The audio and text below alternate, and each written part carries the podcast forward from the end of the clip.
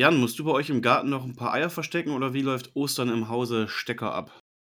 Äh, wir verstecken keine Eier, aber Süßigkeiten werden auch immer noch versteckt. Und zwar Die werden so, dass wir sie versteckt. relativ schnell finden, weil die die Jungs so schnell finden und die werden dann auch meistens an dem Osterwochenende vernichtet.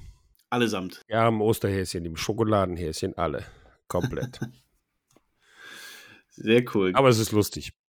Ja, wenn erwachsene Kinder, wenn erwachsene Kinder durch den Garten laufen und Süßigkeiten suchen, ist das eigentlich sehr cool. Das sowieso.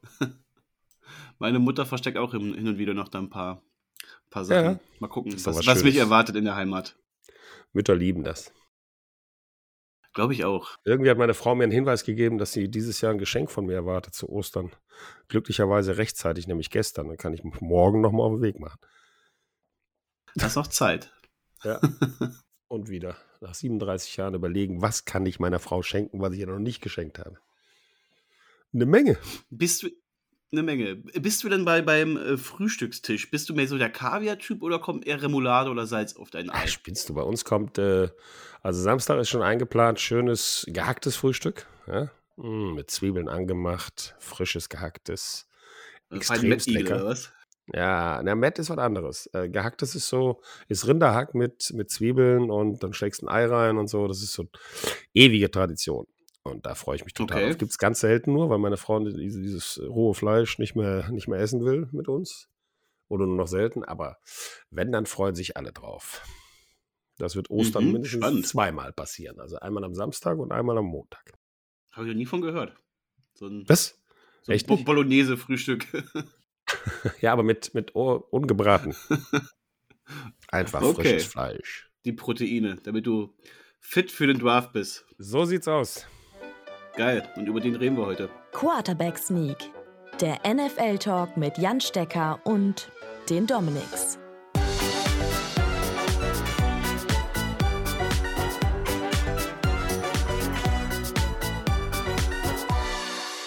Und damit herzlich willkommen zu Quarterbacks League, dem NFL-Podcast, präsentiert von Focus Online, Football Art, Touchdown 24, Sports Illustrated und ran mit mir, Dominik Rosing. Und einer raus, einer rein.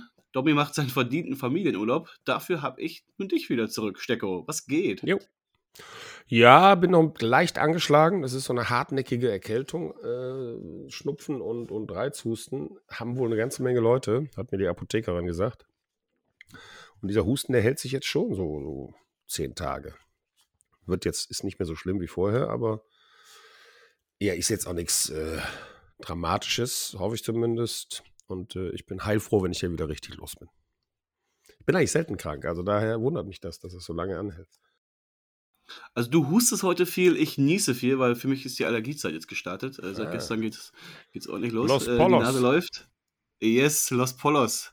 Ähm, aber ich renne gleich mal direkt zur Apotheke nach dieser Folge und ähm, hole mir mein Nasenspray ab. Dann wird die Sucht wieder gestartet. Sehr gut. Naja, Stecko, wir haben letzte Woche schon in deiner Abwesenheit verkünden müssen, weil die Katze war ja aus dem Sack.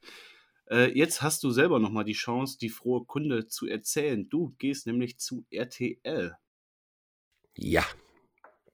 Offiziell, Vertrag unterschrieben. Freue mich sehr drauf. Äh, und freue mich auf die Wochenenden, die ich immer noch mit der NFL verbringen kann. Und RTL äh, gibt sich, also macht das, macht das richtig gut. Sie haben echt, äh, muss ich sagen, was die, was jetzt die Vorbereitung angeht, äh, neues Studio, sieht super aus, ist noch nicht fertig, aber, aber, aber wird jetzt, wird jetzt äh, für die NFL gemacht. Und ähm, also insgesamt merkt man das einfach. Ne? Die wollen wirklich. Und äh, da freue ich mich echt drauf. Der Draft wird schön. Das ist ja in Kansas City. Kannst du da schon erzählen, wie so ein bisschen, wie da die Abläufe bei euch aussehen werden? Die, die einzelnen Rollenverteilungen? Ähm, du bist ja mit Markus Kuhn und Sebastian Vollmer vor Ort, aber erzählen, du schüttest schon den Kopf, da ist noch nicht viel. Nee, da, ja, ich, du, wir werden da vor Ort machen äh, und äh, werden von da aus live berichten. Wir haben, fangen, glaube ich, anderthalb Stunden vor dem Draft an. Also langer Vorlauf, wo wir ein bisschen noch vorbereiten Mhm. werden. Und äh, zwei Tage sind es. Ja, also es ist nicht nur der erste Tag, die ersten 32, sondern auch noch der nächste Tag. Das heißt, äh, Runde zwei und drei sind auch noch dabei. Mhm. Also zwei Tage hintereinander. Äh, wir haben aber auch noch in, in Köln paar Jungs sitzen, die, die das von da aus machen. Und da auch so eine Studiosituation haben, wo wir hin und her schalten können. Ja? Also das wird mhm. mit Sicherheit eine, eine, eine super Liebs. Ich weiß nicht, ob ich das schon sagen darf, wer da mit dabei ist. Ich glaube nicht, das ist noch nicht offiziell. also bisher wurde nur, also dafür wurde Kutsche halt verkündet glaub, für, für diese Rolle. Der ah, ist ja okay, auch offiziell. Okay, dann darf man es noch sagen, ja. Zumindest Kutsche. Äh, den Rest, ob da jetzt noch mehr sitzen, weiß ich nicht. Wieder, ah, okay. Jetzt hast du vielleicht schon was geteasert. Ähm, Klappe halten, Stecker, Vollidiot. Wer aber seine Rolle auch schon verkündet hat, ist Philipp Forst, ne? Äh, der Dwarf-Nerd. Ähm, der ist nächste Woche bei uns wieder zu Gast. Die hatten ihn ja letztes Jahr schon ja, zu uns gebracht. freue ich mich. Mit dabei. Bin, bin im regem Austausch mit ihm. Ja, weil der also hat nämlich Ich lese alle seine Kolumnen und äh, ja, ja, ich lese alle seine Kolumnen und seine Analysen und der macht das echt gut. Also äh, klar ist, und das wird sein, ist ja auch weltweit, ist der ja tatsächlich bekannt. Ne? Nicht nur in Deutschland, sondern der ist weltweit bekannt für seine exakten Aussagen, was den Draft angeht. Und der kommt mit seinem eigenen äh, Mock-Draft, kommt der immer einen Tag vor dem Draft raus, sodass der wirklich alles mit reinnimmt, was bis dahin passiert. Ja? Und danach dann entscheidet, was er glaubt, wer wohin geht. Also das ist schon echt, der Junge ist wirklich gut. Der ist echt super. Ja, also alle, die uns letztes Jahr schon gehört haben, die haben auch schon so ein bisschen was von seiner Expertise mitbekommen. Nächste Woche ist er bei uns zu Gast und dann reden wir wieder über die Quarterbacks mit ihm. Und wer noch etwas mehr Draft-Vorschauen haben möchte, wer auch sich um andere Spielerpositionen äh, informieren möchte, den kann ich da einfach nur mal Football Quark empfehlen, weil da ist Philipp Forst noch mit dabei mit seinen Folgen Stars von morgen. Ähm, da spricht er auch mit Torben Dill, der ja auch schon hier bei uns im Podcast war ähm, über die größten College-Talente. Also schaut da mal gerne vorbei. Nächste Woche aber Quarterback Sneak einschalten, weil dann gibt es eben die große Quarterback-Vorschau. Über den Draft reden wir gleich noch weiter. Vorher aber noch ein paar Free Agency Moves, Stecko. Es gab nämlich wieder, ja, nicht mehr viele Verpflichtungen und auch nicht mehr so diese ganz großen Namen, aber ein paar gibt es immer noch. Ähm, ja, der bekannteste eigentlich, Calais Campbell, Defensive Tackle, wurde ja bei den Baltimore Ravens entlassen, hat nun für ein Jahr und sieben Millionen bei den Atlanta Falcons unterschrieben. Das zeigt schon, die Falcons, die rüsten ja ähm, schon die ganze Free Agency richtig aufgerüstet und die wollen schon angreifen. Ne? Also die gehen schon, jetzt nicht unbedingt all in, aber also was die da gerade aufbauen, Desmond Ritter kommt da, glaube ich, in eine ganz gute Situation, wenn sie jetzt wirklich Desmond Ritter da als ihren Starter sehen. Desmond Ritter hat ja auch eigentlich das ein oder andere gute Spiel gezeigt letztes Jahr und äh, hat schon auch gute Ansätze gezeigt, muss aber, aber noch besser werden. Wenn er wirklich der Franchise-Quarterback werden will, äh, muss er noch ein bisschen draufpacken. Aber ja, die Falcons hatten schon immer große Ansprüche und die trauern immer noch den vergebenen Chancen hinterher.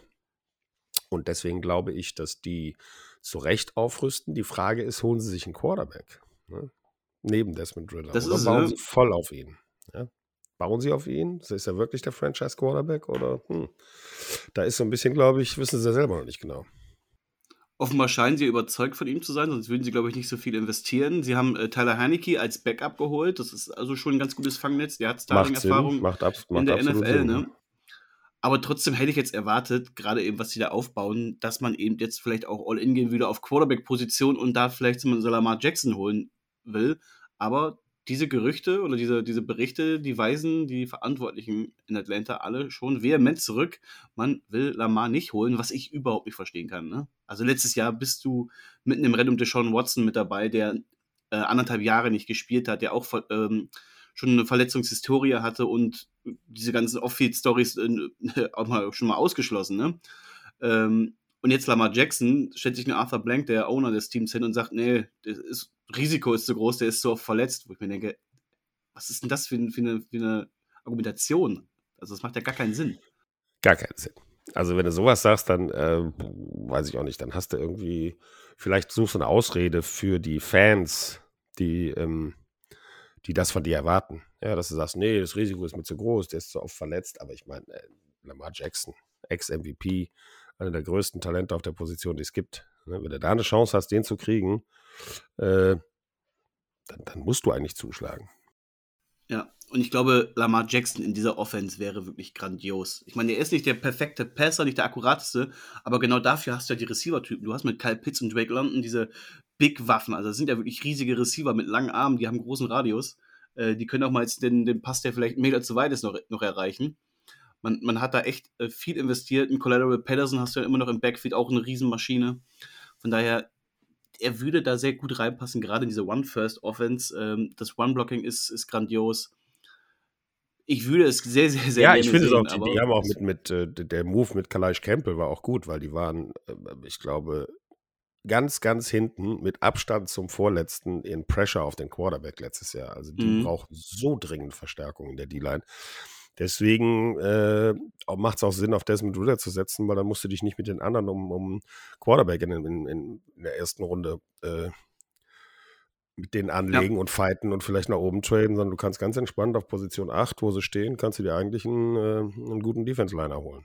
Ja? Also das und davon gibt es so, ja genug im Draft, ne? Ja, ja. Und das ist so, das ist eigentlich, da sind all die Mannschaften, die einen, die einen absoluten Prime-Spieler kriegen, bevorteilt, wenn sie keinen Quarterback brauchen. Und die Mannschaften, die einen. Quarterback brauchen, stinken richtig im Nachteil. Ne? Es könnte so eine Klasse von Quarterbacks werden, wo die gar nicht so unfassbar überragend sind, aber trotzdem, weiß ich nicht, vier Quarterbacks unter den ersten zehn, nur weil, weil alle einen brauchen.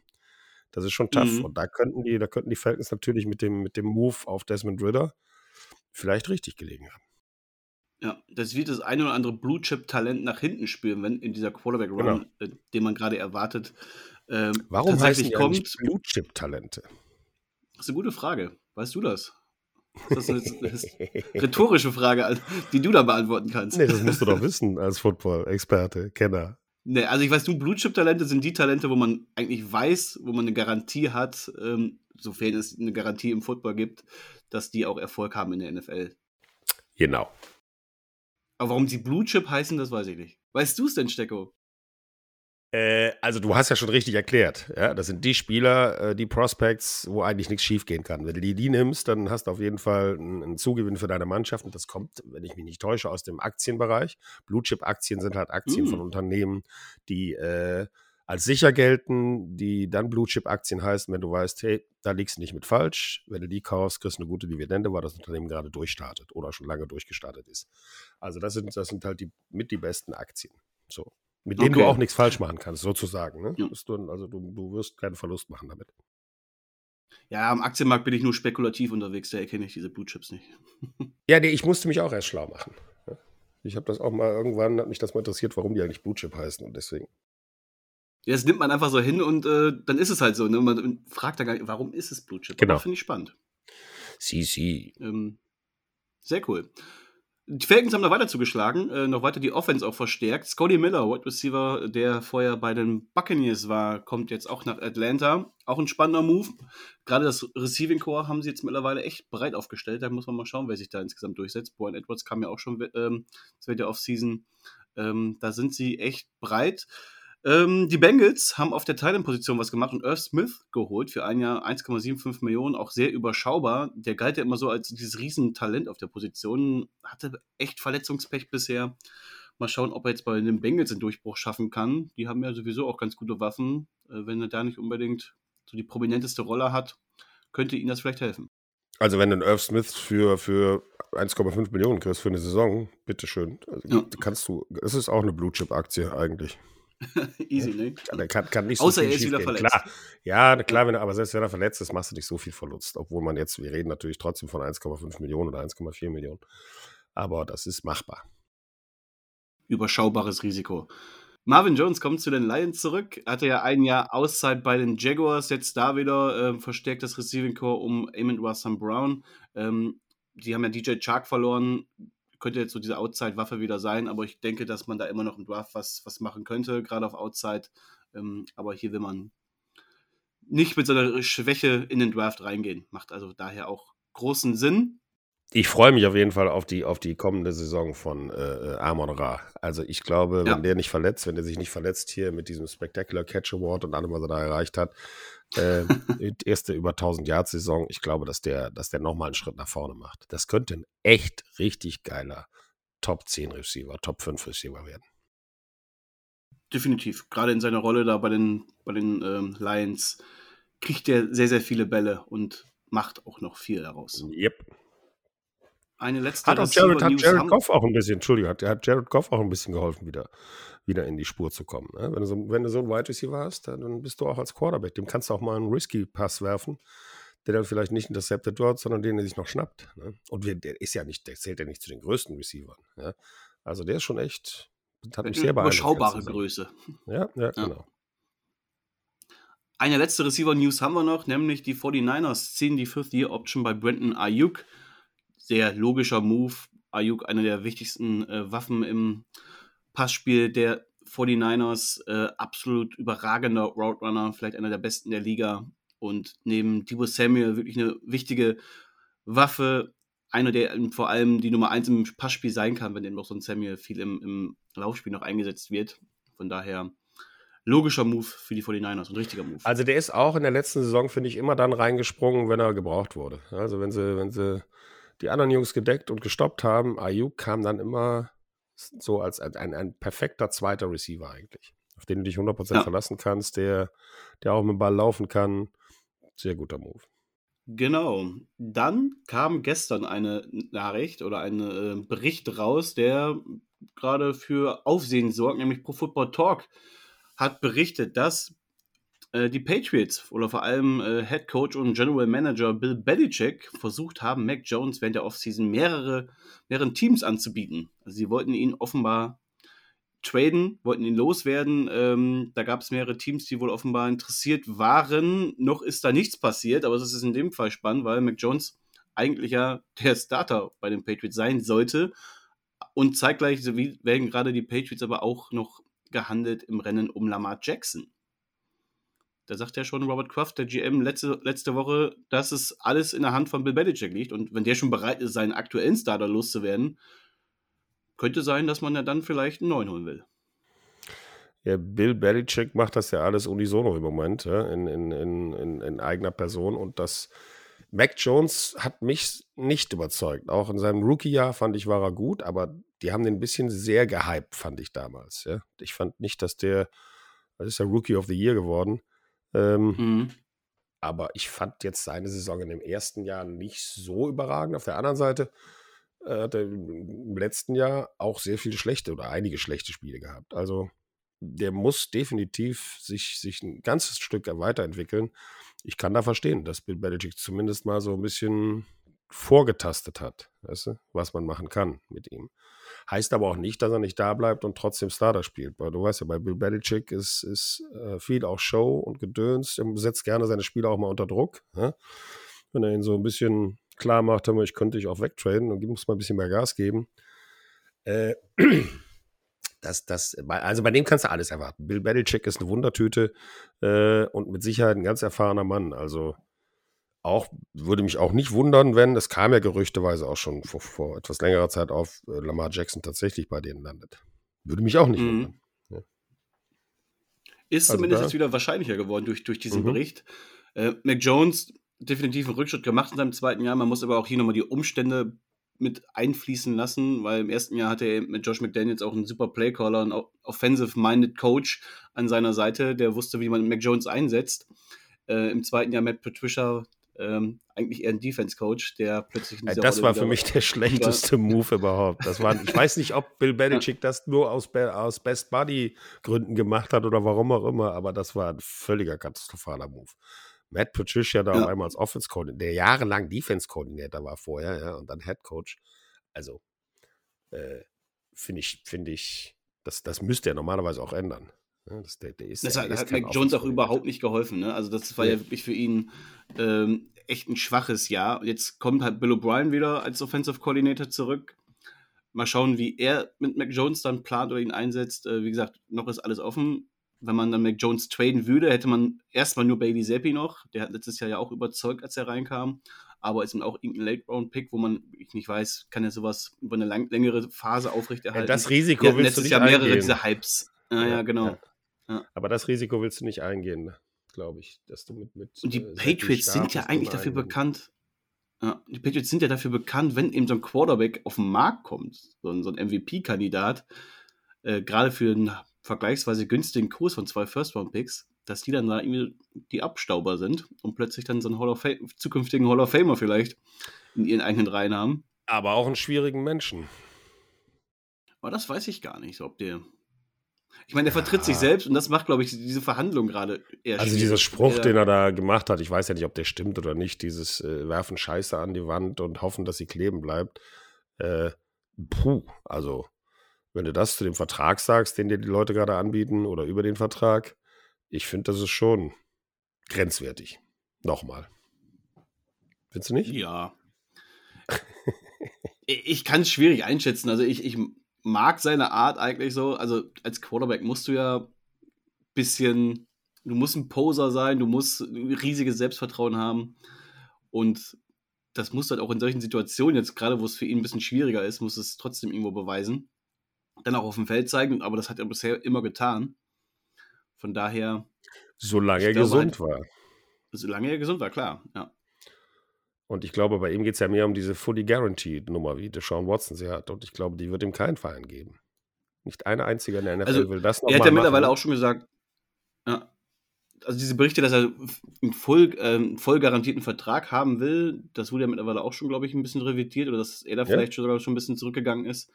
Es geht aber, glaube ich, mehr, dass er zumindest eine garantierte Summe haben will, die ähm, ähnlich hoch oder sogar noch höher ist als die von Watson. Also da geht es dann eher um, die, um das Vertragsvolumen. Ähm, aber gut, ob man jetzt dann einen voll garantierten Vertrag oder halt nur 450 von 460 voll garantiert kriegt, ist dann letztendlich auch scheißegal. Ne? Also es ist eine hohe Summe, die man da investieren muss in einen Lamar Jackson, der die letzten Jahre immer auch mal ein, zwei Spiele verpasst hat. Auch mal ein paar mehr. Auch mal ein paar mehr, ja. Aber wenn er spielt, meistens also gerade bei den Ravens, man hat ja letztes Jahr gesehen, als er dann raus war, was mit der Ravens Offense passiert ist. Das heißt, er kann so ein Team schon auf ein anderes Niveau heben. Ähm, ist ehemaliger MVP, er ist er 26, das heißt, da steckt auch noch Entwicklungspotenzial drin.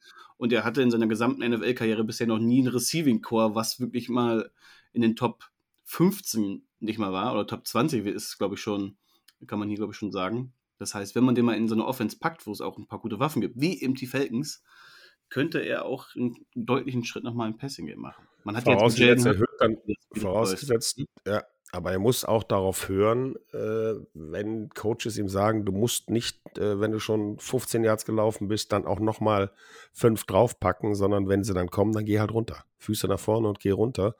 Und das ist was, was, was diese, diese Quarterbacks am, das mögen die irgendwie nicht, das zu tun. Ja? Ich weiß auch nicht warum. Es ist gegen ja? die Natur, glaube ich. Ich meine, wenn die ihr ja, Leben lang aber, so gespielt haben. Als Coach stehst du da am Spielfeldrand und schlägst die Hände beim Kopf zusammen. Ja? Und wenn er sich dann deswegen auch noch verletzt, an der Schulter oder wie Cam Newton zum Beispiel, dann ist das für den. Also die kapieren es immer erst am Ende ihrer Karriere, wenn sie dann nicht mehr weiter können, weil sie sich zu oft verletzt haben. Ne? Ich weiß, das steckt dann in den Jungs drin, aber da musst du wirklich auch mal eine Entscheidung treffen, die, das ist halt auch was, was Patrick Mahomes gut macht. Ja? Der, der, der trifft im, im richtigen Moment die richtigen Entscheidungen und geht dann auch mal runter. Ja? Und versucht auch mal einfach nicht die letzten Jahre noch zu machen. Aber manchmal hat er auch einen geilen Move drauf und dreht sich nochmal raus und macht den Touchdown selber. Also das ist so, aber die Tendenz ist da eher Füße nach vorne und safe den First Down machen. Weißt du? Sollte es sein ja, zumindest. Oder wie ich beim Madden, jedes Mal, wenn ich versuche, diesen, diesen äh, Kneel Down zu machen, springt mein Quarterback einfach immer nur mit dem Ball nach vorne. das sollten sie auch nicht tun. Du musst, glaube ich, zweimal drücken. Das, dann, dann geht der runter. Nee, oder einfach nur ganz kurz reicht er, glaube ich, schon, aber ich drücke immer lange. Okay. ja, und da droht er dann den Ball auffallen zu lassen übrigens. Ne? Wenn er nach vorne springt, fällt ja. er immer gerne mal aus der Hand. Ja, ja und dann darf halt getackelt werden. ja, genau. Naja. Hat was, hat also, was vom richtigen Leben. Definitiv. Wir kommen zum Draft. Wir geben mal gleich die komplette erste Runde, die Draft-Reihenfolge durch. Nein, wir machen hier noch keinen Mock-Draft. Wir sprechen aber auch, auch, noch nicht über die großen äh, Talente, die die Teams da holen könnten, sondern wir sprechen eher darum, was könnten die Teams an diesen Positionen machen, wo haben sie großen Needs und welche Teams sind auch immer noch im Quarterback-Rennen oder könnten auch noch ein Team sein, die hochkommen, die eben abtraden um eben einen bestimmten Spieler zu holen. Wir starten mit den Carolina Panthers. Da ist es nämlich ziemlich einfach, weil gerade in Runde 1 ähm, an Position 1 gibt es nur eine Lösung, sie holen Quarterback. Yep. Hast und du schon einen Tipp? Gehen, ja, ich, also wir gehen alle, ich glaube alle Experten und auch ja, ich auch ich und alle anderen Experten äh, gehen da eigentlich davon aus, dass es CJ Stroud wird, weil wenn du dir anguckst, äh, was da auch im Coaching-Staff ist bei den Carolina Panthers, mit Josh McCown, ehemaliger Pocket Quarterback, äh, Pocket Passer. Jim Caldwell hat Peyton Manning ausgebildet, damals auch ein Pocket Passer. Dann wollen die eher einen haben, der grundsätzlich in der Pocket steht. Aber wenn es dann wirklich darauf ankommt, ist er athletisch genug, auch mal, auch mal einen First Down zu erlaufen. Ja? Und das ist eine Kategorie, so Joe Burrow, wobei ich sage, weißt du, so ein Joe Burrow fällt aber auch nicht jedes Jahr vom Himmel. Ja? Also du mhm. kannst nicht erwarten, jetzt nur weil der ein bisschen Andy spielt, CJ Stroud, dass der auch genauso erfolgreich ist. Hm, da sehe ich noch, noch äh, Platz nach oben. Aber er ist schon so vom Mindset her und von allem anderen, äh, ist er, glaube ich, zumindest so weit, dass er auch notfalls äh, als Rookie direkt reinspringen kann. Trotzdem wird es nicht einfach. Als Rookie in die NFL zu kommen und da direkt als Rookie Quarterback vor allen Dingen, das ist, das ist unheimlich schwer. Ja, weil wir haben schon oft darüber gesprochen, die Abläufe viel schneller sind, die Defense dich viel mehr verwirrt und du hast die bösesten Jungs der Welt, die da gegenüberstehen. Ja, das ist schon eine andere Hausnummer als College. Da ja. mal gespannt. Ich mein, ich, also ich glaube, ich glaube auch, es wird CJ äh, Stroud, weil Bryce Young zu klein, ja, äh, und die anderen beiden sind noch ein bisschen zu roh. Ja. Also Richardson. Die Panthers sind und teuer hochgetradet, ne? Ja, du willst dann den haben, den. Deswegen sind sie ja hochgetradet, weil sie unbedingt den haben wollten. Und ich bin mir, bin mir sicher, dass das die, der Nummer 1 Pick wird in diesem Jahr. Ich meine, direkt starten müsste er nicht. Man hat Andy Dalton noch verpflichtet, der letztes Jahr auch gut gespielt hat bei den Saints. Zumindest kann man sich ihn dann in Ruhe in, in der ähm, Offseason noch anschauen, in der Preseason und schauen, okay, wie weit ist er denn jetzt auch wirklich schon auf NFL-Niveau und wenn er eben noch ein bisschen Zeit braucht, dann startet man einfach mit Andy Dalton und wirft ihn dann vielleicht im Laufe der Saison oder halt lässt ihn auch mal einfach eine komplette Saison auf der Bank sitzen, ist ja auch noch möglich. Die Panda sind ja jetzt nicht unbedingt im All-In-Modus, weil man hat ja auch noch viele andere Lücken, wie zum Beispiel gerade das Receiving Core. Klar, hat man jetzt da auch noch einiges gemacht. Ähm, hat einen Adam Thielen geholt, einen DJ Chark geholt, ähm, im Backfield hast du einen Miles Sanders jetzt geholt, äh, Hayden Hurst ist gekommen. Das sind viele kleine Moves, noch nicht diese splashy Moves, man hat eben auch mit DJ Moore die wichtigste Anspiel Anspielstation verloren. Anspielstation. Deswegen glaube ich, dass vor allem so in den späteren Runden, dass dann die Panthers auf jeden Fall nochmal auf äh, Receiver gehen. Teilen ist auch immer noch eine Möglichkeit. Ähm, und dann vielleicht nochmal die Defense adressieren. Gerade die, die Line könnte da noch ein bisschen Verstärkung gebrauchen. Ja, aber ähm, am liebsten würden sie, würden sie glaube ich, direkt mit ihm anfangen und ihn reinschmeißen. Nur sie haben jetzt auch nicht unbedingt, also sie müssen ja erstmal nichts beweisen. Ja? Es ist, es, jeder weiß, dass sie sich erstmal neu orientieren müssen und umbauen müssen und, und endlich mal so, ein, so, eine Art Neustart hinlegen. Das machen sie jetzt mit den richtigen Mitteln, finde ich. Haben sie auch, haben sie auch gut gemacht. Äh, am Free Agent Markt und äh, darauf aufbauen brauchen sie jetzt aber auch einen Quarterback, der halt die Erwartungen erfüllt. Und das ist immer das Wabonspiel. Ja, ich kann dir eine Liste von zehn Spielern, ja, angeführt von Johnny Mansell, äh, auflisten, die alle First-Round-Picks waren, Nummer 1-Picks und keiner von denen hat es geschafft. Das ist jetzt keine Garantie, Nummer 1. Ja, zum Beispiel. Es sind wirklich einige. Es ist halt immer noch eine Lotterie. Die genau. Houston Texans sind an Position 2 dran in dieser Lotterie. Ähm, auch hier kann man eigentlich erwarten, dass man einen Quarterback nimmt. Man hat da einfach den großen Need. Die letzten Jahre braucht man braucht ein neues Franchise-Gesicht. Den werden sie an dieser Position holen. Und zwar den Quarterback, der halt übrig bleibt an zwei. Ähm, sie, ich glaube, man ist da relativ entspannt. Vor allem wäre man auch, glaube ich, mit Boas Young da echt zufrieden. Der ist nun mal ehemaliger Heisman-Trophy-Sieger und hat ein riesiges Talent. Es gibt Fragezeichen, gerade was seine Statur angeht. Er ist so groß wie Kyler Murray, aber nochmal deutlich leichter. Also er ist ein sehr schmächtiger Quarterback und da kann man halt, ja, ist natürlich immer die Frage, wenn er dann von so einem absoluten Monster aus der Defensive Line mal getackelt wird, äh, wie der dann danach wieder aufsteht.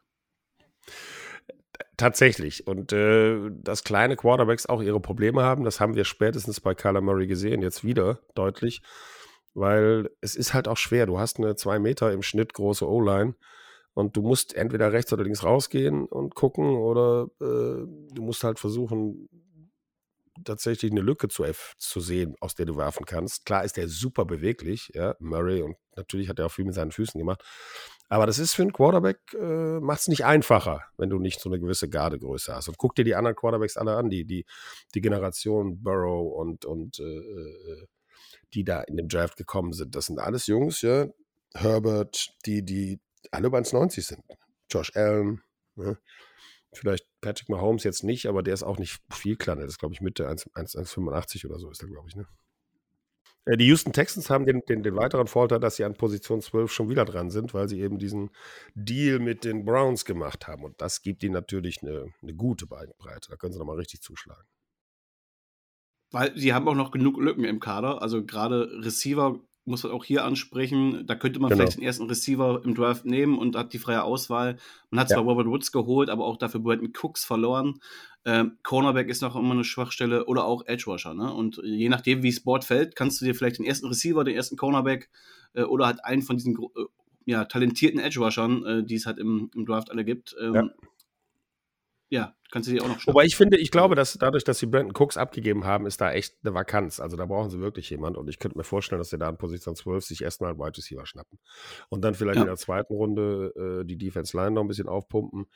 Aber äh, das ist halt ein Luxus, wenn du zwei Picks in der ersten Runde hast. Ja, definitiv. Wir haben jetzt schon sehr viel über, über die äh, Quarterbacks gesprochen, die an der Stelle auch kommen könnten. Äh, wir müssen ein bisschen schneller durchgehen, dann sind wir hier, glaube ich, Ewigkeiten am, am Quatschen, Stecko. Hätte ich nichts gegen, aber äh, ich muss später noch arbeiten. Ich auch. Die Arizona Cardinals sind an Position 3 dran und ich glaube, dass hier ähm, dann der erste Trade kommen wird, weil da gibt es einige Teams, die eben hochkommen wollen und je nachdem, wie es Board fällt, welche Quarterbacks an 1 und 2 gehen. Und wenn ein Team sagt, okay, unser Quarterback, den wir am höchsten ranken oder wo wir halt wirklich ein riesiges Upside sehen, und die gibt es ja auch gerade bei den Quarterbacks, über die wir jetzt noch nicht gesprochen haben, ähm, die könnten dann hier an 3 gehen. Das heißt, die Cardinals könnten da echt nochmal ein äh, Wettbieten haben und davon profitieren. Ähm, und man muss ja nicht mal unbedingt weit runtergehen. Ich glaube, dass da die ersten Teams, die auf Quarterback-Need haben, schon bald kommen. Also Downtrade sehe ich hier, glaube ich, als, als ja, ist schon fast safe für mich. Ansonsten, wenn man wirklich bleiben sollte, nimmt man halt den besten Spieler, der halt da bleibt. Ähm, das wäre Noel Anderson, Edge Rusher, Blue Chip äh, Talent, haben wir vorhin schon drüber gesprochen, da ist man, glaube ich, ziemlich sicher. Oder halt ein Jay Carter, je nachdem, äh, ja. was, man, was man mit ihm halt, äh, ja, also was bei ihm jetzt auch noch passiert ne, und wie er sich in den Interviews gegeben hat, der ist jetzt bei vielen Teams vom Bord geflogen. Was ist denn äh, da bin ich sehr gespannt auch mit Jalen Carter, wie sich das entwickelt. Ja? Also, ja. Ist alles möglich, ne? Der könnte wirklich aus der ersten ja. Runde fallen, aus den Top Ten fallen, ähm, könnte aber auch trotzdem schon an, an drei gehen, gefühlt. Das ist, ist tatsächlich, äh, das wird eine der großen Überraschungen sein. Aber was ist denn mit deinen Raiders? Die haben jetzt Garoppolo geholt die Raiders sind für mich schon viele, einige, das sind nicht viele, aber einige Stimmen, die gesagt haben, naja, Garoppolo, hm, okay, da hätten wir auch äh, unseren alten Quarterback behalten können, weil so gut ist der allemal, hat sich auch dann gezeigt, wie viele Leute sich, sich äh, bemüht haben, ja, ihn dann für sich zu kriegen. Aber das musst du ja am besten wissen eigentlich. Holen die dann ja, auch ich höre meine Stimme vielleicht? auch. Ich, ich höre da meine Stimme auch. Ich würde es mir wünschen. Ich würde mir wünschen, ähm, dass man entweder an drei hochgeht und eben dann den Quarterback holt, den man äh, hoch. Anthony Richardson wird da echt viel äh, genannt mittlerweile und ähm, die Raiders sind ja auch eigentlich, wenn es um diese Gerüchte geht, wer an drei hochgeht, eigentlich immer das erste Team, was genannt wird. Von daher äh, würde ich es mir echt wünschen, wenn es eben nicht zu teuer wird, je nachdem, wie viele Teams ihm da mitbieten wollen. Ich glaube, bis an sieben wird halt keiner fallen. Aber würde mich schon sehr wundern, wenn dann Richardson da noch zu, zu haben wäre. Nur Levis ähm, sehe ich da auch noch nicht, glaube ich. Ich glaube, der geht auch schon früher. Von daher musst du schon an drei springen, um einen Quarterback zu holen. Aber es wird Konkurrenz geben, definitiv. Ähm, ja, ich glaube, Will Levis. Wenn es immer wieder genannt. Äh, Jeremiah ja. äh, von äh, NFL Network hat die Titans auch genannt, dass die sehr interessiert sein sollen, hochzugehen. Was ich sehr spannend finde. Man hat Tannehill, aber da ist man offenbar jetzt auch an so einen Punkt gekommen, wo man sagt, okay, hier kommen wir nicht weiter, ähnlich wie im Duray, dass jetzt den Schlussstrich mit Carr gezogen haben. Ähm, aber auch die Teams, die jetzt direkt nach den Cardinals dran sind, kann ich mir vorstellen, die haben alle eine Vakanz auf Quarterback, zumindest langfristig.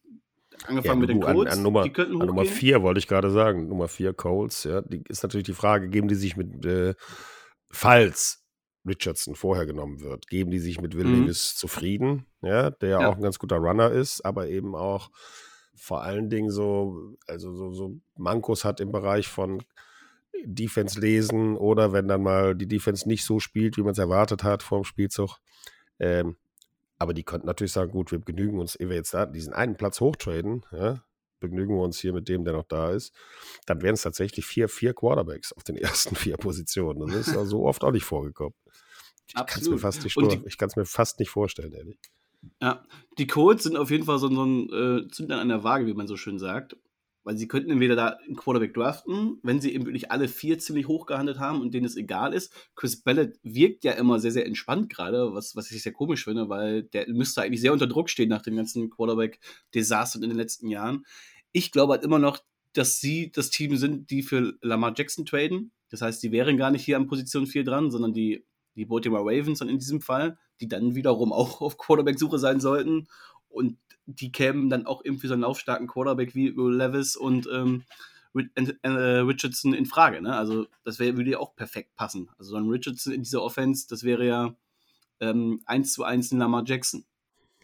Ja, ich glaube, für viele Teams, äh, die haben auch ganz genau beobachtet, wie sich letztes Jahr äh, Fields entwickelt hat bei den Bears, weil anfangs fast nur gelaufen und dann im Laufe der Saison aber auch immer mehr Passqualitäten gezeigt. Da konntest du sehen, dass ein guter Quarterback-Coach ein, ein, Spieler auch weiterentwickeln kann. Ja? Und dann ja. gehst du vielleicht das Risiko und sagst, oh, ich hole mir jetzt mal so einen athletisch sehr starken, der auf jeden Fall schon mal laufen kann. Vielleicht verhaut er den einen oder anderen Pass, aber so viel Pässe müssen wir ja gar nicht machen. Dann machen wir lieber die kurzen, sicheren. Den baue ich dann im Laufe der nächsten zwei Jahre, mache ich aus dem auch einen guten Passing Quarterback. Weil der hat ja einen ja. guten Arm. Ja? Nur die sagen aber nicht alle, nur Justin so Fields, ne? Halt, ne? Ja, nicht auch Jalen Hurts, auch, diese, auch, Jalen, auch Jalen Hurts, weil den hat man genau. aber zwei Elite-Receiver an die Seite gesetzt und ja, der wirkt ja. plötzlich wie, wie ein Patrick Mahomes in manchen Situationen genau. als Passer. Genau. Also ja. du musst die Umstände halt dann auch dementsprechend anpassen an deine Spieler. Du musst ihm das Team bauen. Wenn du eben, ja, und wenn du dir einen Dual Threat holst, dann musst du halt dann auch da die, die, die, die O-Line für haben und du musst die Receiver dafür haben. Also kurz, Exakt. sehr spannende, sehr spannendes Team, die hier diesen Draft sehr verändern könnten mit dem, was sie tun, ob sie eben für Lamar Jackson trade und dann eben die Ravens an diesem Punkt setzen. Ähm, und die Cardinals, wie gesagt, die werden halt irgendwie runtertraden. Colts sehe ich aber auch als Downtrade-Kandidat oder wie gesagt eben als, als ähm, Quarterback. Ja. ja, die Gerüchte sind ja da. Die Gerüchte, dass sie für Lamar ja. Jackson gehen wollen, sind ja da. Also die sind auch nicht umsonst da. Schauen wir mal. Genau. Und dann sind wir an Position 5 bei den Seattle Seahawks auch sie könnten ja immer noch einen Quarterback draften. Also es ist ja nicht, äh, man hat Gino Smith jetzt gehalten, aber sie selber sagen ja auch, und sie haben sich auch mit jedem dieser Top-Talente getroffen und Fotos gemacht. Auch sie zeigen, wir könnten hier auf Quarterback-Suche sein. Das würde Teams wie die Raiders eben unter Druck setzen, hochzutraden. Wenn da also einer fällt bis zu den Seahawks, äh, gut aus möglich. Wenn die Quarterbacks alle vorher gehen, hat man die Luxussituation und kann den besten Spieler des Drafts sehen. Das ist eben ein dann Will Levis oder eben je nachdem, ach, Will, Levis ja schon, Will Anderson. Oder eben ein Jalen Carter oder auch ein äh, Wilson. Da sind schon echt talentierte Namen dann dabei, die du dir dann da abstauben kannst. Die es yep. so sonst nicht an diese Position geben würde. Und sie haben Geno Smith, also sie haben keinen Bedarf. Das ist ja klar, der ist genau. jetzt auch schon drei, der wird jetzt 33, aber das ist ja ein Alter, in dem er, der blüht ja gerade auf. Also der lebt ja gerade seinen zweiten richtig großen Frühling. Und der wird nächstes Jahr mit Sicherheit noch einen Ticken besser sein äh, als, als, als in der letzten Saison, also in der nächsten Saison meine ich, dann brauchst du eigentlich nicht unbedingt einen Quarterback. Oder du nimmst einen in der zweiten Runde, wenn du sagst, den können wir auch noch aufbauen, der genau. hat ein gewisses Talent. Ja. Die Seahawks sind für mich definitiv ein Kandidaten, Quarterback zu draften dieses Jahr, aber ich glaube nicht in Runde 1. Dafür ist einfach der Value an, der, an dem Spieler, den sie hier bekommen können, zu hoch. Ich glaube, dass sie in Runde 2 oder 3 Du hast den akkuratesten ja. Quarterback der letzten Saison. Ja? Der, der, der, die, ja. der die präzisesten Pässe geworfen hat. Also da musst du, musst du jetzt nicht für gehen. Vielleicht nächstes Jahr. Würde, würde noch ein bisschen mehr Sinn machen. Je nachdem, wie die Saison verläuft, dass du dann einen aufbaust im nächsten Jahr als, als den, der das dann übernehmen wird irgendwann. Von Geno Smith. Und sie haben den Luxus, sie haben noch einen zweiten Pick in Runde 1, nämlich an Position 20 ist er eh eigener. Äh, vorne draften sie ja äh, den Pick genau. von den Broncos. Und da können sie natürlich auch nochmal verstärken. Ne? Mal schauen, so. wer da noch fällt, ein Edge oder halt auch, dass man irgendwie einen Guard für die Offensive Line und den besten Guard ja. äh, des ja. Draftsjahrgangs oder vielleicht auch einen Bijan Robinson. Ja. Genau. Also, ähm, wäre natürlich auch so ein klassischer äh, Seattle-Move, ne? Absolut.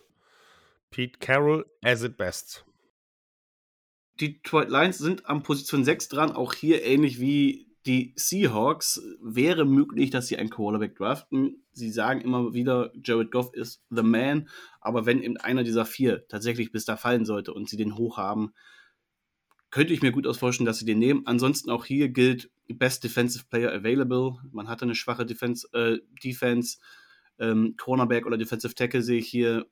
Da muss man auf jeden Fall zuschlagen. Und auch sie haben ja immer noch den Luxus, einen zweiten Pick zu haben nämlich schon an Position äh, 18 auch ihren eigenen. Hier draften sie halt den der, der Rams. Und da könnte man immer noch dann diesen Outside-Receiver holen, den man offen hat in seinem Team.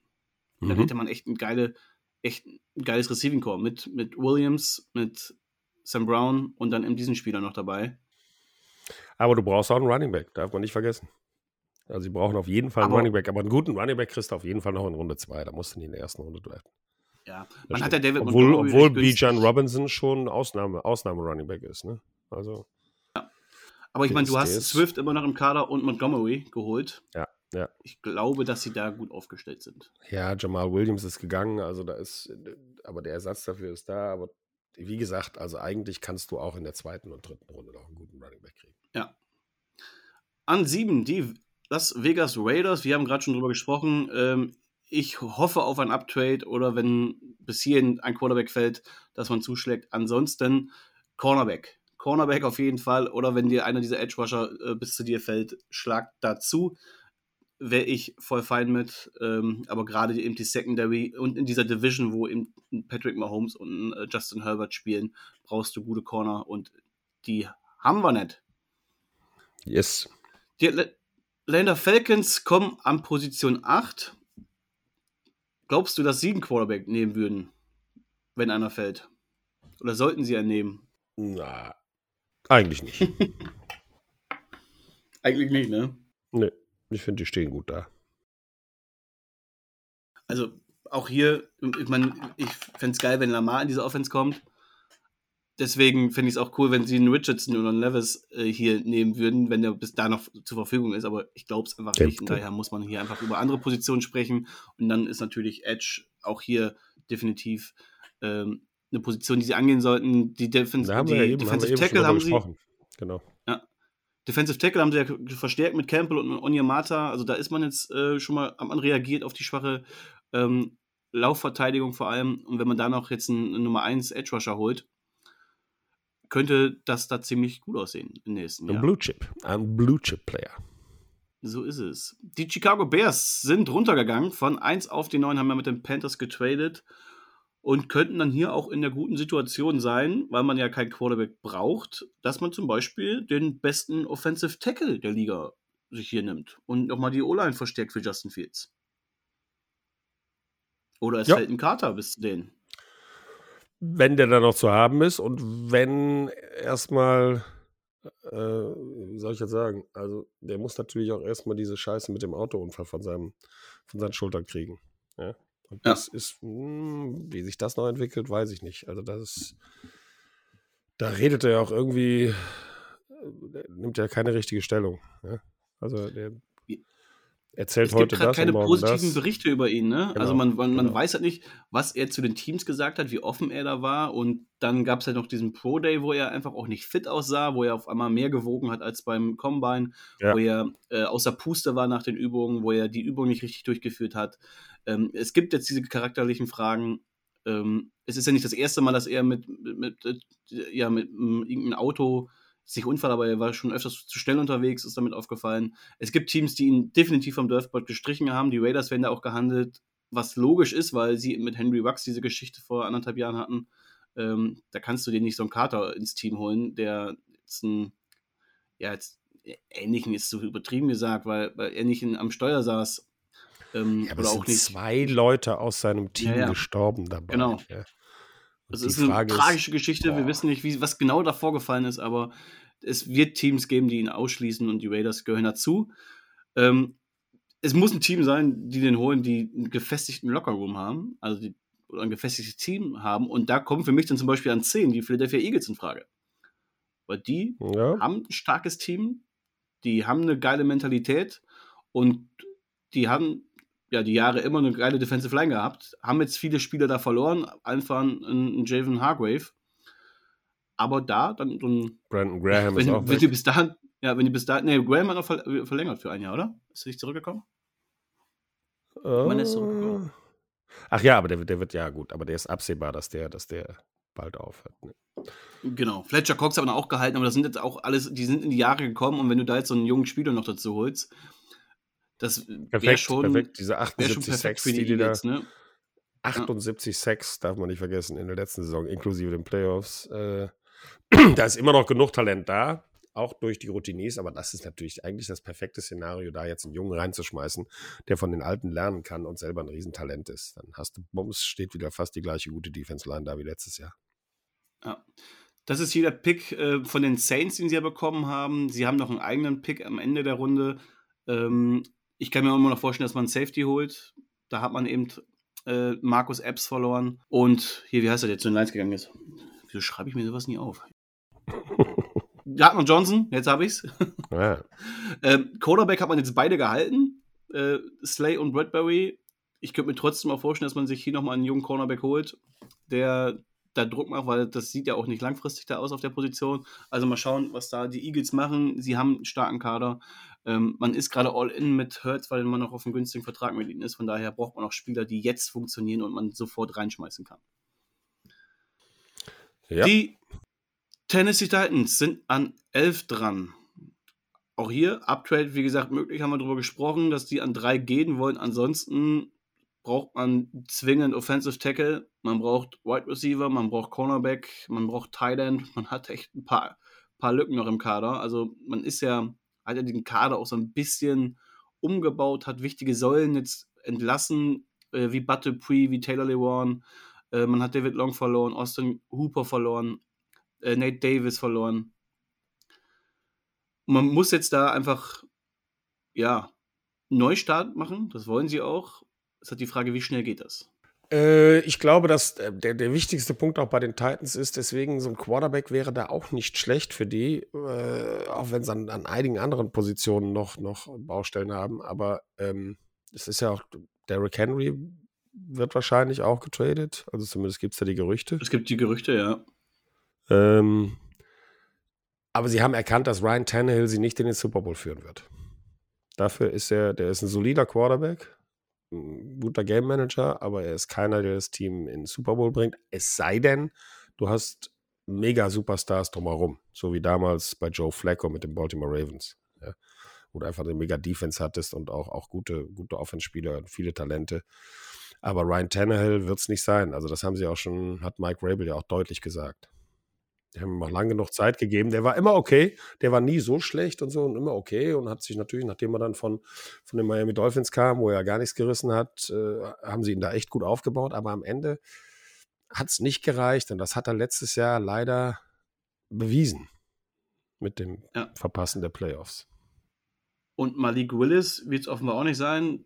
Den hat man ja letztes Jahr in Runde 3 geholt, galt als einer der besten Quarterbacks des äh, Jahrgangs, aber eben noch als sehr roh und der einer der Zeit braucht. Er wurde hin und wieder mal reingeschmissen und hat dann sehr enttäuscht. Ich glaube, er hat ein gutes Spiel gemacht.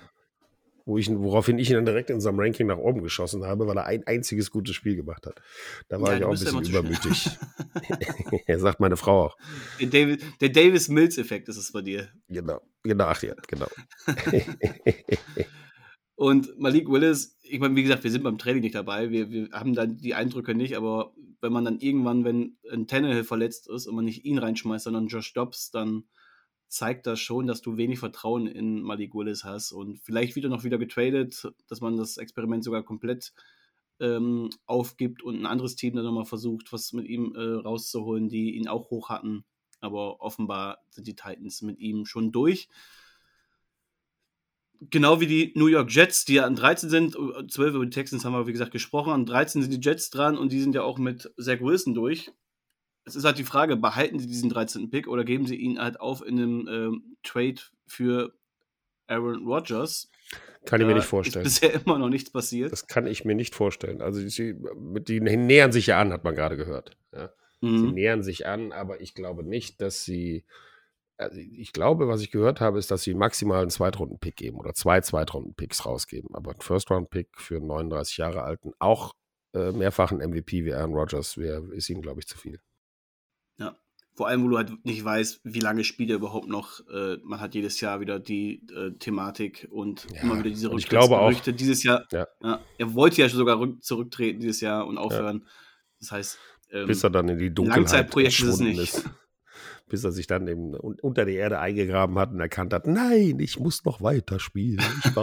die Welt braucht mich auf dem Footballplatz. Aber ich glaube, die Packers haben halt auch eingesehen, dass auch kein anderes Team ihnen dafür nochmal einen First-Round-Pick gibt. Ja, also das, das können nee. glaube ich, knicken. Also insofern ist es ja. Ist aber es wenn ja die Jets jetzt, aber wenn die Jets jetzt diesen Pick behalten, was machen sie da? Schon Offensive Tackle, ne? Ich meine, wir haben Mika Becken, dieses große Fragezeichen auf Left Tackle, der jetzt oft verletzt war. Wie viel traust du ihm da noch zu, wenn er zurückkommt? Oder ob er überhaupt nochmal wieder richtig zurückkommt? Das heißt, Offensive Tackle, direkt eine gute O-Line aufbauen, um eben Rogers auch mehr Zeit zu geben, wäre schon wichtig, oder? du hast ja gute Receiver. Ja? Du hast einen der ja. besten Rookies, die es, die, es, die es in der letzten Saison gab, ja, auf Wide Receiver. Rookie of the Year, ne? Also das ist, also äh, Wilson ist da, ist da echt eine Granate und das, was kannst du deinem Quarterback, dem neuen, besseres, sie haben ihm ja auch schon andere, auf anderen äh, Positionen die Spieler oder zumindest ein oder zwei geholt, die er wollte und jetzt gibt es ihm noch einen guten O-Liner, damit er auch äh, entspannt werfen kann dann kannst du auch von einem Rogers noch einiges erwarten in dieser Saison. Weil ich finde ja nach wie vor, das habe ich auch schon ein paar Mal gesagt, dass der eher ein bisschen lustlos gewirkt hat in der letzten Saison, bis auf, bis auf dann, als es in Richtung Playoffs ging und dann also das erste Mal gegen die Eagles gespielt hat, weil er da beweisen wollte, äh, dass, dass er immer noch mithalten kann auf dem Niveau. Aber ansonsten fand ich, es war fast ein bisschen lustlos, was er da gemacht hat. Und äh, ja. wenn du den jetzt da reinschmeißt und der ist wieder voll motiviert, kann ich mir vorstellen, dass das, dass das eine gute Saison wird. Aber dafür brauchst du auch eine gute O-Line. Genau, deswegen Jets, wenn sie hier bleiben dürfen, wenn sie den Pick behalten können, dann äh, ja. Offensive Tackle wäre hier sicher eine Option. Und das wäre auch eine Option für die New England Patriots. Die brauchen nämlich dringend einen Tackle. Allerdings, wenn zwei, drei gute Namen vor ihnen gehen, vielleicht schwingen sie dann noch mal um auf Cornerback, weil auch da haben sie äh, eine riesige Vakanz. Ähm, man hat zwar einen Juju Smith-Schuster für Wide Receiver geholt, aber auch ein Outside-Receiver wäre eine Möglichkeit, wenn man dann hier noch jemanden schnappt. Jacoby Myers verloren. Äh, und ich habe auch schon in einigen Mock-Drafts gesehen, dass sie hier Bijan Robinson holen würden, diese Allzweckwaffe. Okay. Ähm, okay. Könnte ich mir auch vorstellen. Der, also der, ist ja auch ein guter Receiver. Der ist ja auch ein guter Receiver. Ja, genau. Ja, also und Belichick macht ja auch Dinge, die, die andere Leute nicht machen. Ja. Also er würde auch, glaube ich, einen Running Back früh nehmen, wenn er weiß, er kann mal eine Offense äh, den Stempel aufdrücken. Und das Aber die O-Line war letztes Jahr, die O-Line der Patriots war letztes Jahr schon sehr schlecht. Also es, ist, lag nicht nur an Mac Jones, dass er so eine viel schlechtere Saison hatte als, als seine Rookie-Saison. Es lag auch an der, an, den, an der katastrophalen O-Line. Also du musst für die O-Line Verstärkung holen. Ob du das jetzt in der ersten Runde machen musst, weiß ich nicht. Ähm, da müsste man sich den Markt für O-Liner noch mal ein bisschen genauer angucken. Aber äh, das wäre auch mal ein Zeichen für, für Mac Jones, wenn sie ihm denn die Starting-Rolle geben in diesem Jahr. Das weißt du ja alles nicht. Bill Belichick ist einfach für alles gut. Ja? Der kann dich in jeder Beziehung überraschen. Auch beim Draft. So ist es. Die Packers sind an Position 15 dran und wäre es nicht ironisch, wenn sie ausgerechnet in dem Jahr, in dem sie Rogers wegtraden, klar machen sie das. oder einen Tight oder einen Tight End in Runde Natürlich 1 machen sie das. Waffe zumindest. Nochmal logisch, schön oder? den Mittelfinger, den Mittelfinger, beide Mittelfinger ausgestreckt und, in, in seinen, und ihm vor die Nase halten, wenn er weggeht. Guck mal, erste Runde Receiver, Baby. Ja? Klar machen sie das. Das ist, ich glaube, Matt LaFleur freut sich schon darauf, wenn er das machen kann, endlich. Er wollte schon die ganzen Jahre einholen, aber er, er hat es nicht gemacht aus Frack. Und jetzt ist endlich, ja, kaum ist die Tür geschlossen, geht die Tür für den Wide right Receiver in der ersten Runde auf. Boom. Oder man nimmt also das würde Thailand. Aber auch, ich fände es geil. Ich fände es also, ich fände witzig, sagen wir mal so. die Washington Commanders sind 16. Ähm, auch sie haben einige Lücken noch im Kader. Auch hier könnte man über Quarterback sprechen. Ne? Man hat äh, Tyler Heineke abgegeben. Jetzt geht man mit Jake, äh, Jacoby Brissett und mit Sam Howell in die Saison. Howell soll die Chance bekommen, den Starting-Job zu erobern, aber das kann doch nach Jahren der Quarterback-Vakanz nicht die Lösung jetzt bei den Commanders sein. Also eigentlich sollten sie auch nur irgendwie zumindest im Rennen um Lamar Jackson sein oder um im Rennen um ein Uptrade zu sein, auch wenn es von 16 natürlich extrem teuer sein, äh, sein würde. Aber du musst doch jetzt irgendwas machen. Aber die Commanders haben einfach dieses große Problem, die Franchise steht zum Verkauf. Wann wird sie verkauft? Und ja, weil die, dieses neue Ownership, die würden natürlich dann nochmal was anderes machen. Die würden ein Zeichen setzen, die würden direkt irgendwie irgendeinen splashy Move machen wollen. Sieben Milliarden. An, angeblich sind die Washington Commanders sieben Milliarden wert. Soll jeder nicht zuschlagen? Ja, genau. Ist gerade in unserem Portfolio. Kommt so gerade hin. Kommt so gerade hin. Dann holen wir uns. Den einen oder anderen Geldgeber müssen wir uns noch suchen, aber, aber. Ja, aber überleg mal, sieben Milliarden bist du. Also ich weiß nicht. Das, das wäre. Für die Commanders finde ich das schon sehr, sehr hochgegriffen. Aber angeblich äh, kann er das für die Jungs kriegen. Ja, Und ich glaube, Snyder, Snyder steht im Moment so dermaßen unter Druck, dass der selbst so ein lässiger Typ, für den er sich ja immer hält, äh, dann irgendwann mal sagen muss, ja, vielleicht soll es jetzt wirklich verkaufen. Es wird Zeit, auch dass diese Franchise endlich mal in einem anderen Licht erscheinen kann, nach Jahren der schlechten ja. Publicity und was da für Storylines äh, ans Licht gekommen sind. Ähm, man braucht da jetzt einfach mal Erfolgserlebnisse und sowas kann dann oft auch mal mit einem neuen Quarterback starten. Und ich bezweifle halt, dass Jacoby Brissett oder Sam Howell diese dieser Quarterback sein können. Aber mal sehen. Ansonsten Cornerback, Interior O-Line ist ist ein Problem. Da sollte man auch dringend was tun im Laufe des Drafts. Ähm, mal sehen, aber Commander ist absolute Wundertüte, weil man eben nicht weiß, wer da überhaupt das Sagen hat. Wir haben jetzt die Hälfte der Teams durch. Wir sprechen jetzt in einem zweiten Bereich nur noch über die Teams, wo wir glauben, da könnte noch was Krasses passieren. Die könnten irgendwas Besonderes machen, zum Beispiel traden oder auch einen Überraschungspick machen oder einen Quarterback holen und starten da mal direkt mit den Tampa Bay Buccaneers. Die haben, sind an 19 dran, haben Baker Mayfield geholt. Glaubst du, die Buccaneers könnten hier zum Beispiel noch so einen äh, Hooker draften, um eben hier auch Zukunftsquarterback zu holen? wenn der dann noch zu haben ist, ja, Hendon Hooker, ist der, glaube ich, mit äh, der Beste, den sie kriegen können. Ja, und die brauchen dringend einen Quarterback, weil Baker Mayfield ist einfach nur für punktuelle Spiele gut genug. Das hat er jetzt wirklich bei allen Teams, bei denen er war, bewiesen. Der kann manchmal, macht er ein unfassbares Spiel, wie, wie sein erstes Spiel nach, nach, nach drei Tagen, nachdem er Vertrag unterschrieben hat für die Rams. Aber der kann es halt auch richtig verkacken. Du kannst nicht die Saison auf Baker Mayfield aufbauen. Also die brauchen definitiv, definitiv einen neuen Quarterback. Da gibt es ja. gar nichts. Entweder, entweder traden sie einen, ja, oder aber sie, sie äh, packen sich da jetzt in dem Draft. Und wenn, was ich bezweifle, Hendon Hooker da noch zu haben ist, dann wäre es mit Sicherheit nicht falsch, den zu nehmen. Andererseits haben sie auch, was wir wirklich gesehen haben, was mir auch ein bisschen leid tat für Mister, ich werfe den Ball so schnell weg, wie es geht, Tom Brady in seiner letzten Saison eine scheiß O-Line gehabt. Also da ist ganz, ganz viel Bedarf. Ja, da müssen sie auch zuschlagen. Absolut. Aber ich glaube, also glaub, Quarterback ja, ist auch gerade Left Tackle. Ja, ja, gerade der Left Tackle ist halt offen. Ähm, Defensive Line solltest du auch noch unterstützen. Also die haben schon noch genug Baustellen, aber man ist in einer Division, wo man schnell angreifen will. Äh, ich, ich weiß nicht, was, was, also die Bugs sind für mich auch eine Wundertüte, genau wie die Chargers in 21, weil die könnten auch noch einige Moves machen. Äh, Eckler, Austin Eckler will ja getradet werden. Ähm, mal schauen, ob man das zum Beispiel auch in so, so einem Trade im Draft umbaut, um irgendwie ein bisschen höher zu gehen, um sich vielleicht noch einen Offensive Tackle der Wahl zu holen oder um auch den besten Receiver deiner Wahl zu holen oder um auch vielleicht einen Bijan Robinson zu holen, eben als Ekeler-Ersatz, ne? Ja, ja. Ich glaube, Bijan Robinson, wenn der dann noch zu haben ist, wäre für die richtig gut. Die brauchen zwar auch äh, Verstärkung in der D-Line, aber äh, äh, ein richtig guter Running Back, weil ich fand jetzt Eckler auch nicht überragend. Ja, der war gut, guter Running Back, aber, aber kein überragender. Aber wenn er da so das Receiving Running Back, aber er ist nicht dieser Three-Down-Back, ne? Ja, der, der, der bei Bijan Robinson sagt man ja, dass, ja, ich sag, Bijan Robinson sagt man ja, das wäre der, der, der Running Back der letzten Jahre. Das könnte einer von den ganz Großen werden.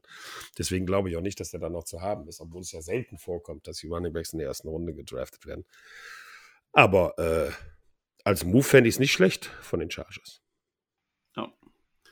Die Minnesota Vikings an 23, auch sie werden immer wieder für ein Uptrade gehandelt. Allerdings haben sie eh nur vier Picks äh, zur Verfügung dieses Jahr. Das heißt, ich sehe hier eher einen Downtrade. Äh, nochmal in Runde 2, um ein bisschen Picks zu sammeln. Äh, man hat ja auch ein junges Regime da, die, die auf jeden Fall noch ein paar Spieler holen wollen, um ihren ähm, Umbruch weiterhin zu gestalten. Also Uptrade oder Downtrade, beides möglich für die Vikings. Eben, man will ja auch vielleicht einen Quarterback holen. Kirk Cousins hat nur noch ein Jahr Vertrag. Danach könnte man hier in eine neue Richtung gehen. Ich kann es mir gut vorstellen. Ähm, ansonsten eher Downtrade und dann halt ist auch Receiver, Cornerback, D-Line, also auch da hast du genug Lücken.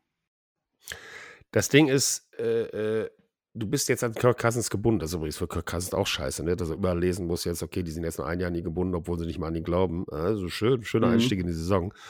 Ähm, ja, also auch das ist, ist echt schwierige Entscheidung. Holst du dir einen Wide Receiver noch zusätzlich? Ja? Äh, du hast KJ Osborne, falls mit Justin Jefferson irgendwas schief läuft, aber einen dritten Mann dazu haben wir jetzt auch nicht übel. Oder holst du dir einen Quarterback, der aber nicht mehr zu den Top in diesem Draft zählt, den du dann ein Jahr aufbauen kannst hinter, hinter Kirk Cousins. Aber da musst du natürlich ein ganz, ganz heißes Händchen haben, dass du da einen findest, irgendwie Ende der ersten oder Anfang der zweiten Runde. Und ja. du hast, wie gesagt, wie du es gesagt hast, nur vier Picks, also hui. Ja. Sehr wenig. Ja. Wir müssen kurz über die New York äh, Giants sprechen, weil wir haben viele Giants-Hörer mit dabei, dank Domi. Die sind an 25 dran. Äh, Outside Receiver sollte hier auf jeden Fall ganz oben auf dem Plan stehen. Man hat jetzt zwar viel gemacht in der Offseason, aber eher so im Slot-Bereich. Das heißt, Outside ist definitiv noch offen. Äh, du brauchst einen Center. Aktuell haben sie gar keinen Center. Aber auch Cornerback sollte im Laufe des Drafts dringend adressiert werden. Tja, und du bist natürlich jetzt äh, gebunden an den an deinen, an deinen Franchise-Quarterback durch den Vertrag, den sie den sie ihm gegeben haben. Also von daher sollten sie aber auch eine gute O-Line hinbauen und ein paar gute Receiver. Und ich finde, dass sie auch in der Defense noch ein paar Baustellen haben. Also die Giants, ja, Gut. sie haben es in die Playoffs geschafft, aber nachdem sie dann äh, eine der schlecht, gegen eine der schlechtesten Defense-Abteilungen, nämlich die der Vikings, gewonnen haben, in der ersten Runde mussten sie aber in der zweiten Runde bitterbös erfahren, dass äh, sie nicht auf dem Level sind, weiterzukommen als in die, in die Divisional Round. Ja, ein letztes Team ja, haben wir noch, über das wir kurz sprechen müssen. Ja, das sind die Buffalo Bills. Man hat vor der letzten Saison gesagt, das ist, das, das ist ein komplettes Team. Die sind jetzt bereit für den großen Angriff. Gerade aber gegen Ende der Saison und dann in, in den Playoffs hat man gesehen, die Bills haben echt noch massig Lücken in ihrem Kader. Also die müssen echt noch einige Baustellen schließen, was schwieriger wird, weil so langsam der Vertrag von Josh Allen ähm, reinballert. Und trotzdem, du brauchst ein, dringend eine Nummer 2. Gabe Davis ist nicht deine Nummer 2, es ist eher ein Nummer 3 Receiver. Du mhm. musst dringend deine O-Line unterstützen, weil gerade eben Josh Allen, der viel unterwegs ist und den Ball auch gerne mal länger hält, äh, braucht die Zeit dafür. Gerade, also Interior O-Line äh, musst du adressieren. Ähm, Cornerback ist ein Thema, Linebacker ist ein Thema. Also die Buffalo Bills müssen echt was tun. Ja, dass die, dass die dann auch zum Ende der Saison immer schlechter äh wurden. Das hing auch damit zusammen, dass sich Von Miller da an Thanksgiving äh, verletzt hat und dann raus war. Das war eine richtig große, große Stütze in der Defense, darf man nicht unterschätzen. Und danach war die Defense auch nicht mehr auf dem Level, auf dem sie vorher war. Josh Allen, ich finde, offensmäßig bist du durch diesen Quarterback einfach, stehst du immer gut da. Klar, dem kannst du dann vielleicht noch einen, einen, einen Wide Receiver in der zweiten oder dritten Runde holen. Aber ja, eigentlich ist Josh Allen alleine schon jemand, der, der Großes leisten kann. Und ähm, ich würde eher mal. Du bist mal, auch in einer Position, würd, wo, du dir, wo du dir keine, keine Busts mehr erlauben darfst im Draft, gerade in den frühen Runden. Ne? Das ist ja. in den letzten Jahren nicht so gut. Aber deswegen, das, genau, aber deswegen solltest du auch Spieler nehmen, die, die, sagen wir mal, relativ safe sind auf ihren Positionen. Ja, also einen ja. guten Defensive End, ja, der, von dem du weißt, der wird funktionieren. Oder einen, einen guten Linebacker, von dem du weißt, der wird funktionieren. Einen guten O-Liner, von dem du weißt, der wird gut funktionieren. Du musst jetzt kein Risiko gehen auf, auf Positionen, wie die, die gefährlich sind weißt du, wo du nicht, wo du auch mal falsch liegen kannst. Ne? Deswegen, also die können eigentlich relativ entspannt in diesen Draft reingehen. Finde ich, aber gut. Ja. Wenn ihr jetzt Fans von einem Team seid, über das wir nicht gesprochen haben, schreibt uns einfach bei Instagram an, ähm, gerne per Direktnachricht oder unter den Posts, ähm, was, was ihr ja, für Fragen zu den Teams habt. Dann können wir gerne dazu auch noch unsere Meinung äh, schreiben. Ansonsten würde das jetzt hier heute noch den Rahmen sprengen. Nächste Woche reden wir ausführlich nochmal über den Draft äh, mit großer Unterstützung von Philipp Forstner, den Draft-Nerd. Das gibt die große Draft-Vorschau. Wir sprechen mit ihm über die größten Quarterback-Talente des Jahrgangs. Da gibt es ja in diesem Jahr deutlich mehr vielversprechende Talente als jetzt auch im Vorjahr. Ähm, da könnt ihr euch also drauf freuen. Ich freue mich zumindest riesig. Das macht immer mega Spaß. Ja, ich auch. Ich auch. Und dann haben wir immer noch eine Woche offen, äh, bis dann der Draft endlich mal stattfindet. Und da machen wir noch, wir drei den Mock-Draft für die erste Runde. Das heißt, dann sprechen wir sowieso nochmal über die Team Needs und ähm, das, was Bevor wir ich glauben, was die Teams nach- an dieser. Bevor ich dann aufbreche Genau. nach Kansas City. Und dann kannst du danach die Woche ausführlich davon berichten, von deinem Trip. Genau. Da sind wir natürlich hier nochmal besonders gespannt. Gut, mein Junge. Also, ich Leute, wünsche dir eine schöne Woche. Ähm, Wünsche ich dir auch. Dir noch gute Besserung, dass der Husten mal bald äh, Ja, wegkommt. es wird besser, wird besser. Wird besser, das ist doch was. Und dann hören wir uns nächste Woche wieder. Macht's gut, Leute. gut. Ciao, ciao. Tschö. Quarterback Sneak, der NFL Talk mit Jan Stecker und den Dominics.